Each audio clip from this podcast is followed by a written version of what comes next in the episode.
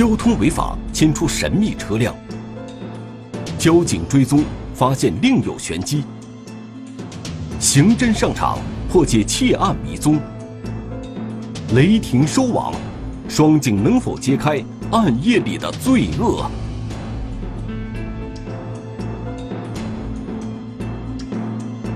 暗夜之下，天网栏目即将播出。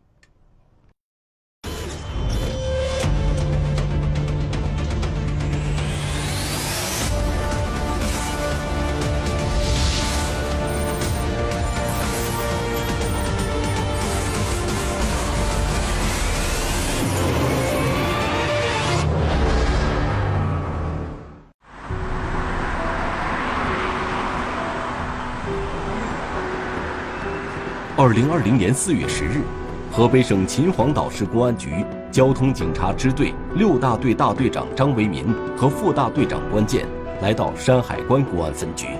他们此行的目的是向徐行伟局长汇报一条线索。那么，这是一条什么样的线索？两位非要亲自跑一趟向徐局长汇报呢？事情还要从两天前，他们发现的一辆。涉嫌交通违法的吉普车说起。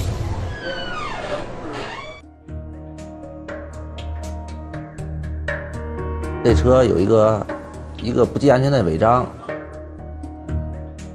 录入不进去，就说他这个信车辆的信息是假的，就是这个牌子跟这车辆不符。假牌、套牌违法车辆一直是交警部门追查的重点对象。因为发生交通事故以后。呃，他对我们这个，如果一旦逃逸，对我们侦破工作这个造成很大困难。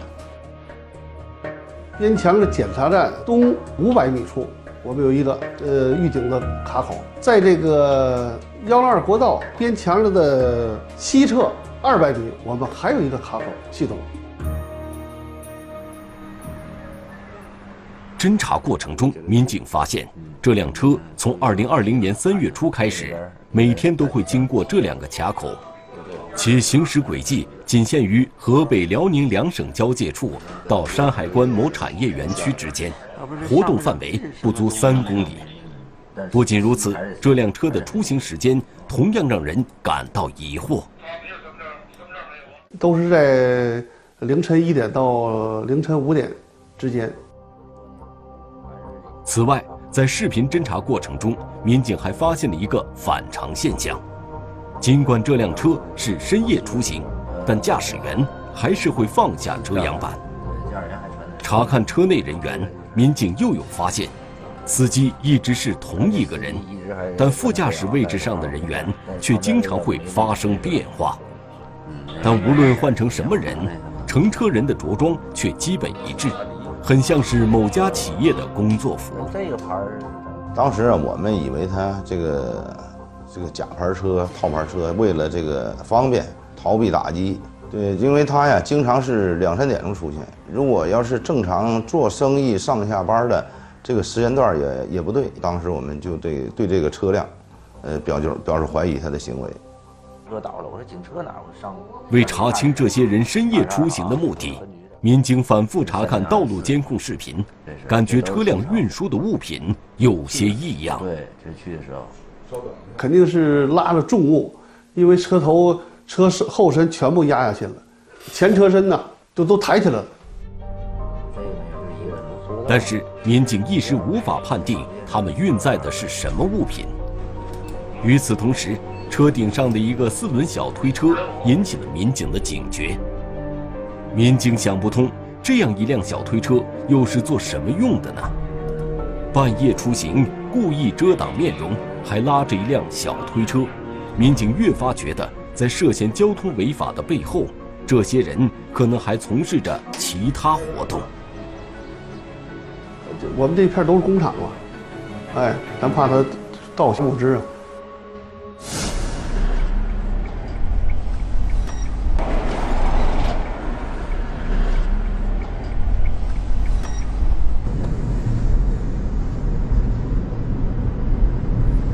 现在正好是三点四十五分，嫌疑车经过这个卡口了。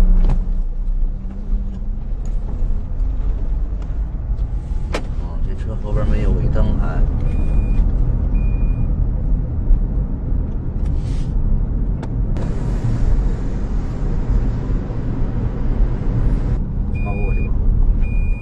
因为半夜车少了，不行不能直接跟他，怕那个发现。我们就说车给他超回来，用后视镜盯着他。当车辆行驶到河北辽宁两省交界的北秋河大桥时，民警发现涉事车辆并没上桥，而是去往了大桥下的燕家屯村。民警立刻将车停到辽宁省地界，并下车查看。发现涉事车辆驶进了桥下的一个大院。不对，那个车就进这个院了，就亮灯那个院。由于天色太暗，民警看不清大院里的情况，又不敢贸然进村侦查，只能在大桥上悄悄守候。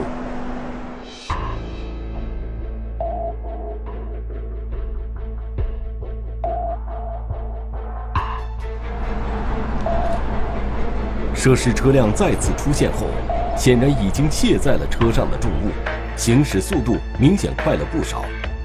途经某产业园区路口后，民警跟丢了目标车辆。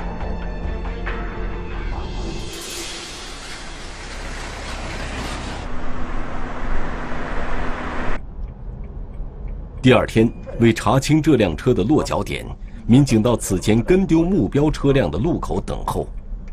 巧合的是，民警到此不久，涉事车辆突然出现在了民警的眼前。之后，这辆车又拐进了路南一片厂区的后面。咱就没敢往前走，咱们从后边跟着他去吧，那肯定就发现了。大概有四十分钟左右吧，他这个车又出来了，整个减震全都压下去啊！这肯定是拉的是重物。民警的目的是查找涉事车辆的落脚点，却意外发现这辆车有盗窃嫌疑。因为我们这个交警呢，毕竟没有其他的强制措施，我就把这个这个事儿的这个线索呀，就跟徐局长汇报了。所以今天呢，来呢跟您汇报一下。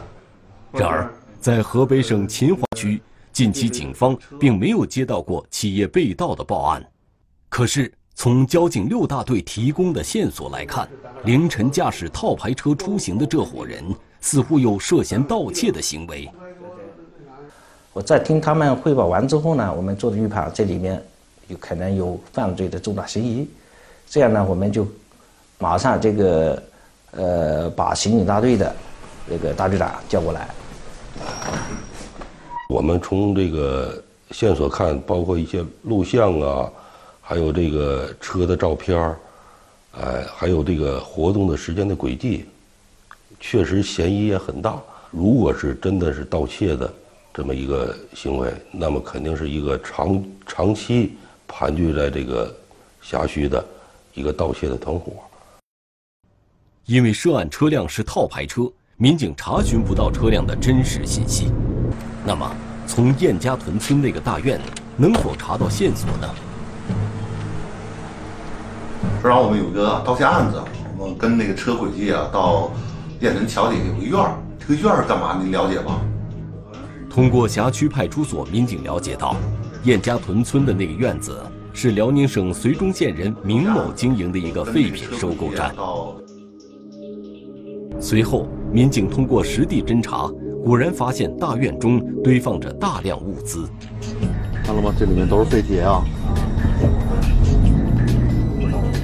我们对这个这个就怀疑这个车很可能是从这个企业里面盗窃这个废旧的钢铁，然后到这个废品站去卖。明某知道自己收购的物资是被盗的赃物吗？如果此人知情，那么这些废旧铁料又是哪家企业丢失的呢？我们就得确定这个东西他是在哪偷的。交警六大队的同事们在侦查中发现。嫌疑车曾到过一片厂区后面，这片厂区有山海关区的重点企业。接手案件的刑侦民警到厂区附近调查走访，很快就发现了疑点。大概呢，他就在这一片的活动范围。然后呢，我们从这块走访之后啊，这个企业啊，生产时候会产生大量的废钢废铁。侦查中，办案民警发现厂区院墙周围长满了杂草，但一片光秃秃的土地引起了民警的警觉。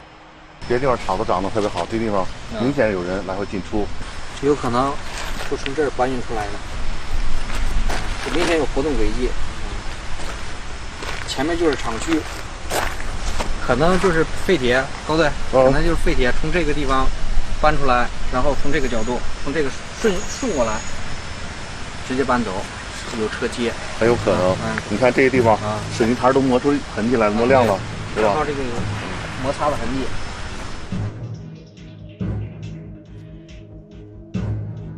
一般情况下，大型企业的安保措施要比普通的小型企业严密得多。既然有严密的安保措施，窃贼又是怎么混入厂区的呢？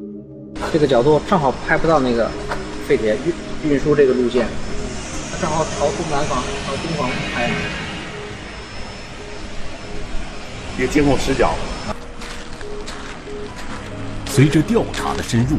民警在企业东院墙又发现了可疑之处，在这个企业这个东面，是一个高速引路，这明显的就是有人经常的从那嘎的呃这个出入，然后也有这个车辆停靠的痕迹。这个企业那么它的用量，也就原材料的用量非常大，啊非常大，呃几乎你就是说每天你要是丢个十吨八吨的。都不会发现。企业为了防盗，也做了一些防范，但民警发现围墙边的小树林被人为踏出了一条小路。这条小路又是什么人踩踏出来的呢？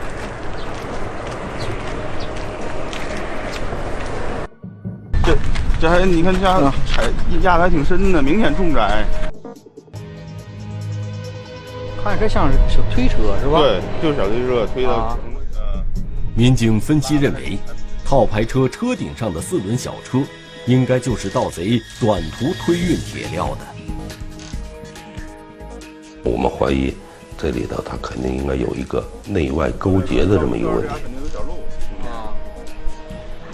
但如果真是内外勾结盗窃，民警进场侦查就很容易暴露。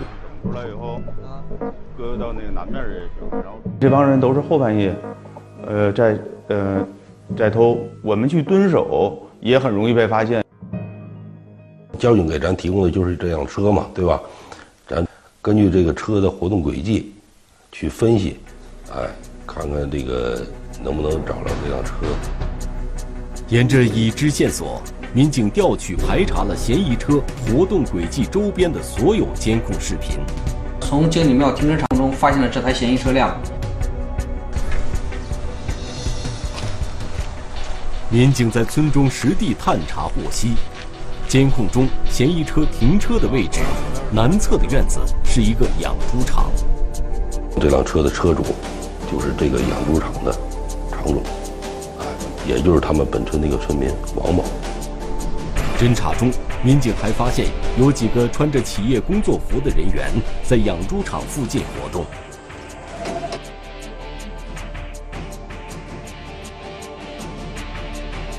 那么，王某经营的这个养猪场，会不会就是嫌疑车的落脚点呢？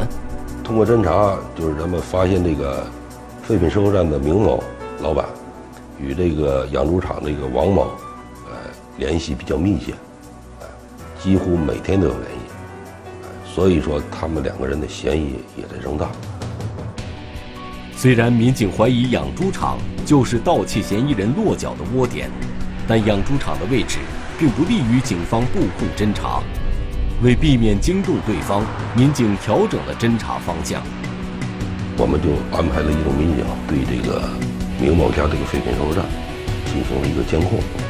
我主要负责工作就是证据的收集，尤其是视频证据的收集，摸排他们的行动轨迹和行动习惯。侦查中，民警发现，几乎每天天亮前，王某都会到废品收购站。有时，王某团伙中其他人员也会驾驶其他车辆跟随而来。明显看这俩人穿着就是那个厂子的制服呢，然后这车，这个拉铁的车，这在这个大门的西侧有一个地泵。上地蹦了，过泵去了，明显感觉很沉。这个人也是穿着这个厂子制服呢。通过一段时间的侦查，民警判断王某极可能是盗窃团伙的首要成员，包括王某在内，这个团伙有四人左右。然而几天之后，民警又有了更为重要的发现。我们在监控悬挂假号牌的轿车的时候，呃，意外又发现了两台没有悬挂号牌的这个车辆，也是涉嫌这个从这个厂子偷铁。先头还来了一辆车，后面是派典型派切罗，前面这是这是台面包。看废品站开门了。当时交警这个给咱们反映的是一辆套牌车，是吧？但是通过我们民警的秘密调查、秘密侦查，发现不止一辆车。通过侦查，民警确认有盗窃嫌疑的至少是三台车。那么，为何在前期侦查中没有发现另外两台车？是侦查出现了疏漏吗？民警反复检索前期侦查视频，确认进入警方视线的一直都是王某的那辆套牌车。突然多出来的两台车，民警从未见过。那么，这两台车会不会是偶然出现在这里的，没有参与盗窃呢？扩大搜索监控视频的范围，民警终于有了新的发现。原来参与盗窃并非只有王某一个团伙，多出来的这两台车属于另外的盗窃团伙，只不过他们与王某团伙的作案时间、地点不同，行驶轨迹也不一样，这才侥幸逃过了警方的前期侦查。就是远远距离的目测，应该得有七八个人。然后有很多都穿着我们这个企业的制服。随着涉案车辆和人员的增多，警方意识到，如不尽早收网，盗窃行为极可能还会增加，企业受损的情况也将会进一步加剧。经过大约半个多月的时间的一个侦查，我们，呃，认为这个已经符合抓捕条件了，哎，我们准备在五月。二号，对这帮嫌疑人进行对这伙嫌疑人进行抓捕。但出乎意料的是，五月一日从凌晨到天明，先前出现的三台嫌疑车辆都没有出现在废品收购站，数名嫌疑人一夜之间竟全部消失了。查看国道上卡口监控，也没发现嫌疑车踪迹。这个突发情况使案件变得复杂起来。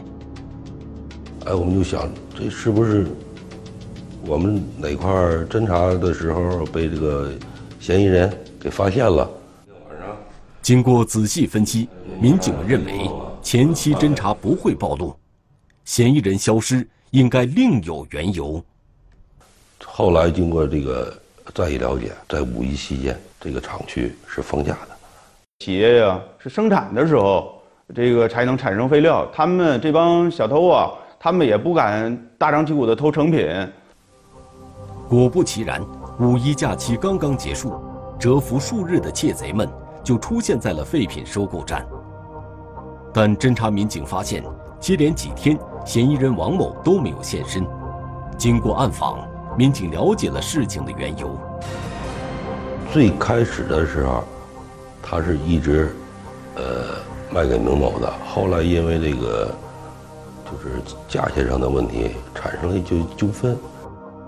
为防止再出意外，民警们决定暂缓抓捕。我们要找出它的规律，所以说要再经过一段时间的这个侦查，确定他这个这个盗窃的这个时间。以前是四四点半这样，然后现在就是三点多，可能也是天气原因，这个天亮的比较早了，就开始这个都到废品站来销赃了这些犯罪嫌疑人。经过几天侦查，侦查人员固定了盗贼们每天盗窃和销赃的渠道和证据。现在团伙通过分析，应该大约在十三四个人，十三四个人左右。啊，每天的凌晨两点到五点之间去抓。咱们涉及到抓捕，一共有三个地点，咱们分四个组。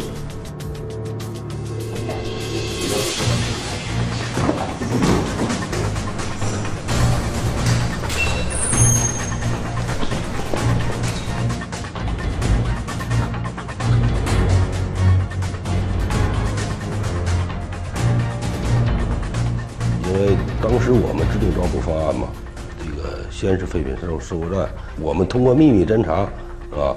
发现有时候去一辆车，有时候去两辆车，有时候去三辆车，是吧？那么我们想尽可能多的在废品收收购站多抓人，我们把抓捕组的大量人员放在了靠近辽宁一方，也就是说不是在他必经之路。距离前方呃燕屯桥大约有五百米，啊，然后我们就在这块等着，呃，等着前方这个设伏的那个这个密侦的民警给我们发布信号，然后我们实施抓捕。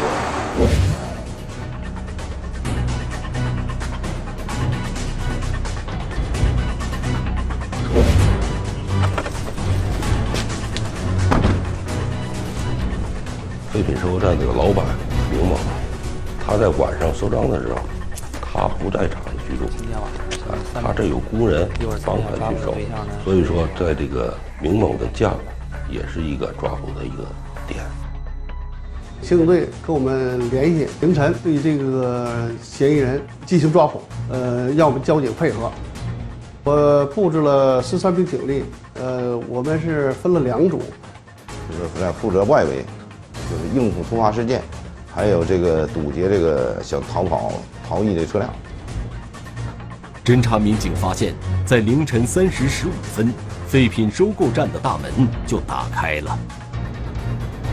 一二三组，咱们注意啊，咱们马上出发，行动。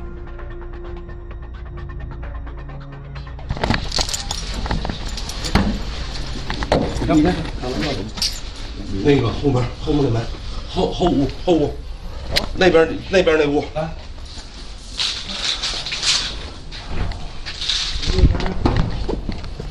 我起来行不，老哥？你别动，你别动。明某他手机连着他那个废品站的这个视频，他就发现警察了，他就要下楼，下楼正好就被我们民警抓住了。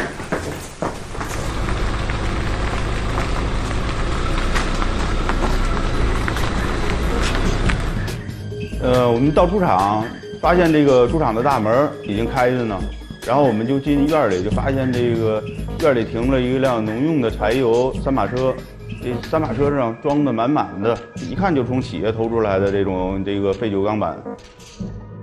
这三马车谁的？对，我真不知道。在你家院里的三马车是哪来的？那你说你来我要是那啥醒着也行，睡得稀里糊涂，啥都啥都没听着，那开一宿猪的，那别谁那啥别别谁办就办人能把能把这三马车搁你家院里吧？那谁搁我家来，我也不能那啥呀。我们就是这个一边问他媳妇儿，一边从这个现场蹲守。呃，过了有这么十多分钟，王某开着他那个灰色的帕拉丁轿车，还有呃还有另外一个嫌疑人，他们就又拉了一满满一车，就进院来了。外面车谁开的？我开。你开的，车是谁的？我的。你的。车有牌子吗？没牌。啊，我怎么了？这这，我两个人都。啊？从哪儿从哪儿把铁整出来的？就在西边。西边大桥扔吗？那完谁从里边扔？就我这个，就我俩人。台几台车你们呢？就一个。卖哪儿啊？你这个？卖卖水的。是卖哪儿？卖谁的？卖卖雁门。是。那个朋友没来是吧？那个。好了，我问他。这是这底下这个开车干啥去了？拉铁去了。啥叫拉铁？从哪拉的？是拉的，是偷的。嫌疑人是如何进入厂区盗窃的？通过询问，民警知晓了答案。因为这伙人是啥呀？为了混进厂区，都一人都穿个这个厂子的这个工作服。他是趁着这个半夜的时候，这个厂子二班跟三班交接的时候，所以说穿着这个制服就混进去了。你们保安部门没有尽到巡查和监督的这个责任，导致发生了这么长时间，居然没有任何人发现这个问题。驾驶驾驶证号多少？身份证号？开始，开始了。看我，看着我，在这，在这。